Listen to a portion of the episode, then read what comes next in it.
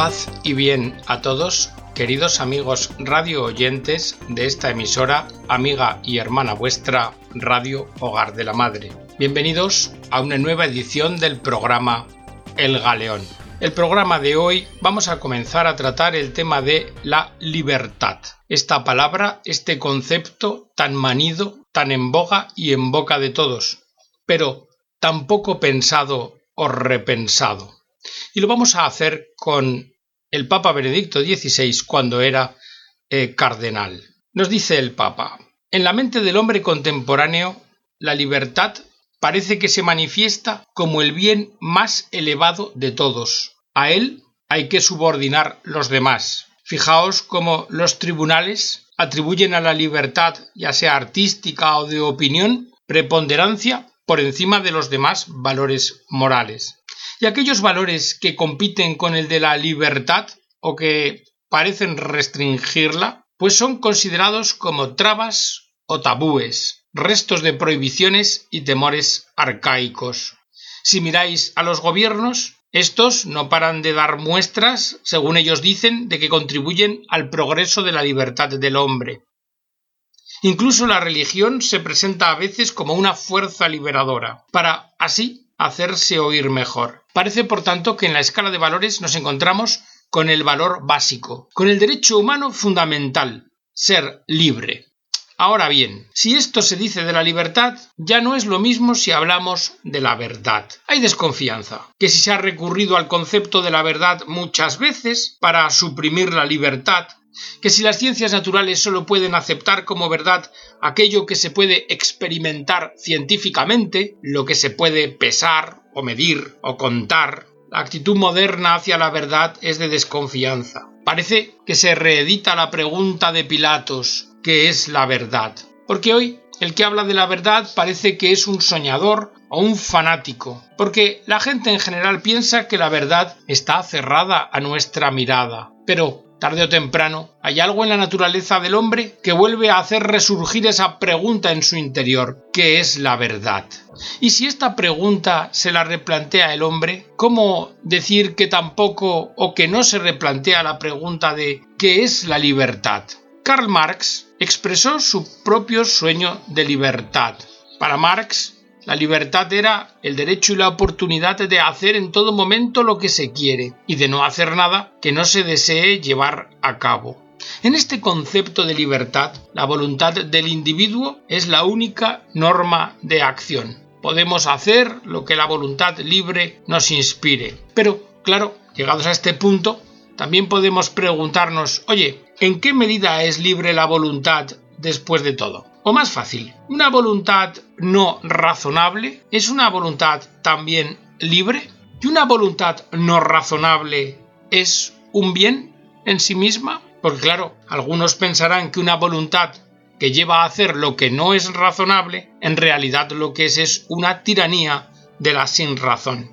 Esto quiere decir que tenemos que repensar el concepto de libertad, su contenido. Hay que compatibilizarlo, sin duda, con las libertades de las demás personas. Y esto nos lleva a cuestionarnos sobre la naturaleza del vínculo entre la libertad y la razón, pero no como consideraciones filosóficas abstractas, sino como algo que tiene un encaje muy concreto en nuestra vida y en nuestra sociedad. El marxismo empezó su trayectoria como gran fuerza política, sosteniendo que nos llevaría a un nuevo mundo de libertad y liberación humana. Y esto fue lo que atrajo mentes de nuestra época. Pretendían establecer el reino verdadero del hombre en el mundo. Pero con su plasmación práctica, el socialismo real que ha existido en el mundo y en los países o naciones en que se ha aplicado, ha demostrado que todo esto no era verdad, que en realidad era lo contrario está a la vista de todos. Estos sistemas, junto con el nacionalsocialismo, han sido los sistemas de mayor esclavitud de la historia moderna y han demostrado que el sistema liberal es superior. Pero claro, esta superioridad del sistema liberal está lejos de generar ningún tipo de entusiasmo. No tenéis más que abrir los ojos para ver el número tan importante de personas que no participan en los frutos de la libertad de este sistema, los excluidos, los oprimidos, marginados, descartables, el desempleo, la explotación sin escrúpulos, el crimen organizado, la corrupción lacra de la sociedad. Por tanto, tenemos que seguir repensando esta materia. El capitalismo no ha estado a la altura que se esperaba y el clamor de las masas es permanente. Hay que decir que la caída de la concepción soviética del hombre y del mundo liberó a millones de vidas humanas de la esclavitud, pero también significó la caída de ciertas esperanzas. El ser humano perdió la fe en el significado de las revoluciones, esa fe falsa que tenía, e incluso perdió la fe en que el mundo de alguna forma pueda cambiar y transformarse en manera que valga la pena. Bien, Occidente tampoco tiene la razón, pues entonces se preguntan las gentes, ¿quién la tiene? A lo mejor es que nadie tiene la razón, y no la tiene nadie porque no existe. ¿Qué es lo que pasa entonces? Pues que tenemos que volver a preguntarnos ¿qué es la libertad? Y esta pregunta no es más sencilla que la pregunta ¿qué es la verdad? Bien, en esta reflexión hemos de considerar nuevamente el punto de partida del curso de la libertad en la modernidad. Mirad, la libertad es un tema que creemos ha definido el pensamiento de la época moderna. En el texto de Lutero sobre la libertad de un cristiano se abordó por primera vez este tema fue un grito de libertad que hizo ponerse en pie a los hombres, un movimiento de masas. Estaba en discusión la libertad de conciencia frente a la autoridad de la Iglesia, y se decía que no es el orden de la comunidad lo que salva al hombre, sino su fe enteramente personal en Cristo. Claro, de esta forma, la totalidad del sistema ordenado de la Iglesia medieval perdía importancia. El orden, que estaba destinado a apoyar y a salvar, parecía una carga. Ya ahora carecía de significado redentor. Pero en este momento de liberación, lo que había era una circunscripción a la esfera religiosa. Por eso, cada vez que se trataba de llevar un programa político, Lutero se oponía vigorosamente. Y además, en el ámbito político, su aplicación, lo que ocurrió, fue totalmente contrario a la idea de liberación. Pero bien, volvamos a la ilustración. Mirad, es común a toda la ilustración el deseo de emancipación, en el sentido que le dio Immanuel Kant, emanciparse entendido como atreverse a usar la razón cada uno por sí mismo. Kant impulsa la razón individual a liberarse de los lazos de la autoridad. Esta debe someterse plenamente a un examen crítico. Si llevamos esto a la política, resulta que la razón es la que tiene que reinar y que no se acepta otra autoridad que no sea la de la razón. Es decir, solo tiene validez aquello que es accesible para la razón. Pero aquello a lo que la razón no puede acceder, que llamaríamos no razonable, esto no puede ser valedero. Y esta tendencia fundamental de la Ilustración se manifestó en programas políticos diferentes y dio lugar a dos corrientes principales. Una corriente, la anglosajona, se basó en que la persona humana tiene unos derechos connaturales, derechos naturales por ser lo que es, políticamente tiende a una democracia constitucional, que la concibe como el único sistema práctico, realista, de libertad. En el extremo contrario, Rousseau, que apuntaba hacia una total anarquía. Bien, si nos fijamos en el pensamiento de los derechos naturales, como derechos innatos que el hombre tiene desde el principio, estos derechos se consideran anteriores a todo Estado de Derecho, a cualquier orden legal. Son previos, y constituyen su base y medida. Decía Schiller que el hombre ha sido creado libre y que sigue siéndolo aun cuando haya nacido encadenado. Desde la creación, el hombre tiene derechos que deben hacerse cumplir para que exista justicia. La libertad no se otorga al hombre desde fuera de él, sino que él es titular de derechos porque ha sido creado como libre. Este pensamiento dio origen a la idea de los derechos humanos, recogidos en constituciones, en las cartas magnas, y resultado de una lucha por la libertad. Estos derechos son anteriores a toda construcción legal. Y esto, esta afirmación, si os fijáis, tiene carácter revolucionario, porque tiene contenido metafísico, va más allá de lo físico, implica una afirmación ética de trascendencia jurídica. Subyace el convencimiento de que la naturaleza contiene el espíritu, y aquí carácter distintivo y dignidad, Aquí, por tanto, afirmación de derecho, imponible a los demás, de una medida de nuestra liberación. Esto nos recuerda aquella frase de el apóstol San Pablo, cuando afirma que los gentiles conocen la ley guiados por la razón natural y son ley para sí mismos. En esta línea de pensamiento, elemento específico propio de la Ilustración es la noción de que el carácter jurídico de la naturaleza, de estos derechos naturales prelegales, se ha de imponer a las formas de gobierno existentes. Las estructuras jurídicas deben respetarlos. Rousseau, en cierto modo, no opinaba de esta manera, porque entendía que cuanto debe su origen a la razón y a la voluntad, es contrario a la naturaleza, y la corrompe y la contradice. Para él, el concepto de naturaleza no está en sí mismo configurado por la idea de un derecho supuestamente anterior a nuestras instituciones. El concepto de naturaleza de Rousseau es el sueño de una total libertad, en absoluto reglamentada. Ideas de este orden, similares, reaparecen en Nietzsche. En la política del siglo XIX, política radical, y del siglo XX, surgieron tendencias contra la forma de libertad domesticada democráticamente. La Revolución Francesa, que comenzó con la idea de una democracia constitucional, muy pronto se despojó de este patrón y adoptó el camino de Rousseau. Optó por la concepción anárquica de la libertad, y esto inevitablemente llevó a una dictadura sangrienta. Por su parte, el marxismo, continuando esta línea, criticó permanentemente la libertad democrática, la calificó de impostura y ofreció una libertad superior, más radical. De ahí su poder de fascinación. Dentro de la postura marxista, en esta reflexión que estamos haciendo sobre la libertad, es de especial importancia examinar dos aspectos, la libertad y la relación de la verdad con la libertad. Primero, fijarnos que el marxismo parte del principio de que la libertad es indivisible. Hay libertad cuando es de todos. Por eso la libertad la une a la igualdad. Primero hay que establecer la igualdad para que luego pueda haber libertad de todos, para que así pueda haber libertad de los individuos. Claro, esta argumentación conlleva que primero de todo hay que renunciar a la libertad individual para alcanzar aquella meta prometida de la total libertad.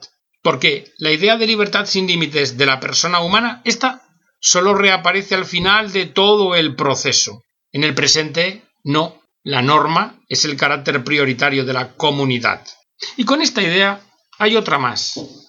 La libertad del individuo depende de la estructura de la totalidad. Y la lucha por la libertad no es para asegurar los derechos de la persona, sino para modificar la estructura del mundo. Es claro que aquí aparece ya lo que es propiamente toda la ideología. Hasta un ciego podría ver que ninguna de las estructuras de las que habla el marxismo permite realmente que la libertad, en nombre de la cual se ha llamado a los hombres, pueda asegurar o proponer la propia libertad. Pero los intelectuales, dice Ratzinger, son ciegos en relación con sus propias construcciones. Por eso, pues se refugiaron en la mitología, y dijeron que aquella nueva estructura daría lugar a un hombre nuevo, no al que hay ahora, porque ese no le vale a la estructura. En realidad, las promesas del marxismo solo podrían operar con hombres nuevos, totalmente distintos a los existentes en el momento. Y aquí vuelve a aparecer claramente cómo nos hallamos ante una ideología basada en la mentira. La libertad sin verdad, sin referencia a la verdad, no es ni puede ser libertad. La sensación de que la democracia, por otra parte, ¿verdad?, no es la forma correcta de libertad, pues es bastante común y se propaga cada vez más. Hay muchas preguntas. ¿En qué medida son libres las elecciones en las que participamos? ¿De qué forma se nos manipula por la propaganda? Es decir, por el capital, por un pequeño número de individuos que dominan la opinión pública. ¿Acaso no existe una oligarquía que determina lo que es moderno y progresista? Lo que uno debe pensar, y ojito con salirte de esas directrices, porque si interfieres esta tarea, resulta que serás un enemigo de la libertad, estarás obstaculizando la expresión libre de la opinión. Y nos preguntamos también cómo se llega a tomar las decisiones en los órganos representativos. Hay participación democrática. Y el sistema de mayoría y minoría, este es un sistema de libertad. En fin, el ser humano actual ve un enmarañado juego de poderes y el problema de una ingobernabilidad. Se da cuenta del predominio de la voluntad de ciertos individuos sobre otros. Y esto plasmado en la práctica como un obstáculo a la libertad de la totalidad. Claro, preguntas ¿y a dónde llevan? Parece que hay un alejamiento de la libertad que se nos escapa.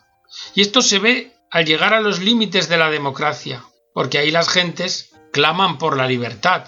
Por otra parte, hoy como ayer, la ley y el orden se consideran antítesis de libertad. La tradición y la autoridad parece que son opuestas. Y la tendencia anarquista de anhelo de libertad adquiere mayor fuerza porque las formas ordenadas de la libertad pública no satisfacen. Las grandes promesas hechas al inicio de la modernidad no se han cumplido. Por esto, tenemos la sensación de que el problema político, filosófico y religioso de la libertad ha llegado a ser un todo indisoluble, porque quien busque caminos hacia adelante debe tener en cuenta esta totalidad. Pero antes de pasar a ver orientaciones que se están abriendo acerca de la libertad actualmente, nos conviene desde el aspecto negativo revisar muy brevemente la filosofía más radical de libertad del siglo XX, la de Jean-Paul Sartre. ¿Por qué? Porque Sartre ha puesto de relieve claramente la magnitud y la gravedad del problema. Mirad, Sartre considera al hombre condenado a la libertad. Sartre opina que el animal tiene una naturaleza y actúa guiado por un instinto. Pero del hombre afirma que éste no tiene naturaleza, que la esencia del hombre es indeterminada, que el hombre es una pregunta abierta y que él mismo debe decidir qué entiende por humanidad y qué quiere hacer con la misma y cómo desea modelarla. Para Sartre el hombre no tiene naturaleza, el hombre es pura libertad, su vida ha de tomar una dirección, pero para no llegar a ninguna parte. Por eso para Sartre esta libertad es absurda, es el infierno del hombre. Claro, os habréis dado cuenta de algo del pensamiento de Sartre. Hay separación absoluta entre lo que entiende por libertad y la verdad, para llegar a una conclusión radical. Es que no existe en absoluto la verdad. Pero claro, si no existe verdad, la libertad no tiene dirección ni tampoco tiene medida. Es anárquica. Es una cualidad esencial del hombre que le frustra la vida, que le lleva a un vacío absoluto. Es algo así como la definición de la condenación. Este aislamiento de libertad de verdad, hecho por Sartre, nos muestra con toda claridad que al liberarnos de la verdad, no obtenemos la libertad pura, sino al contrario, su abolición, su destrucción.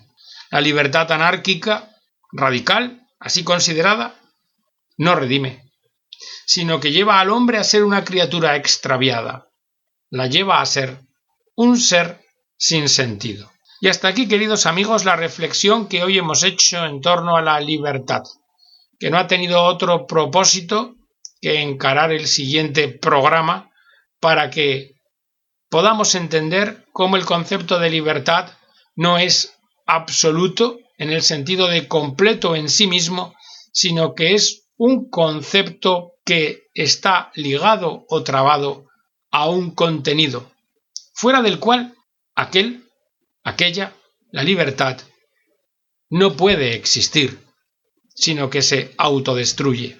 Por tanto, el concepto de libertad cristiano no es el concepto vulgar pagano de libertad.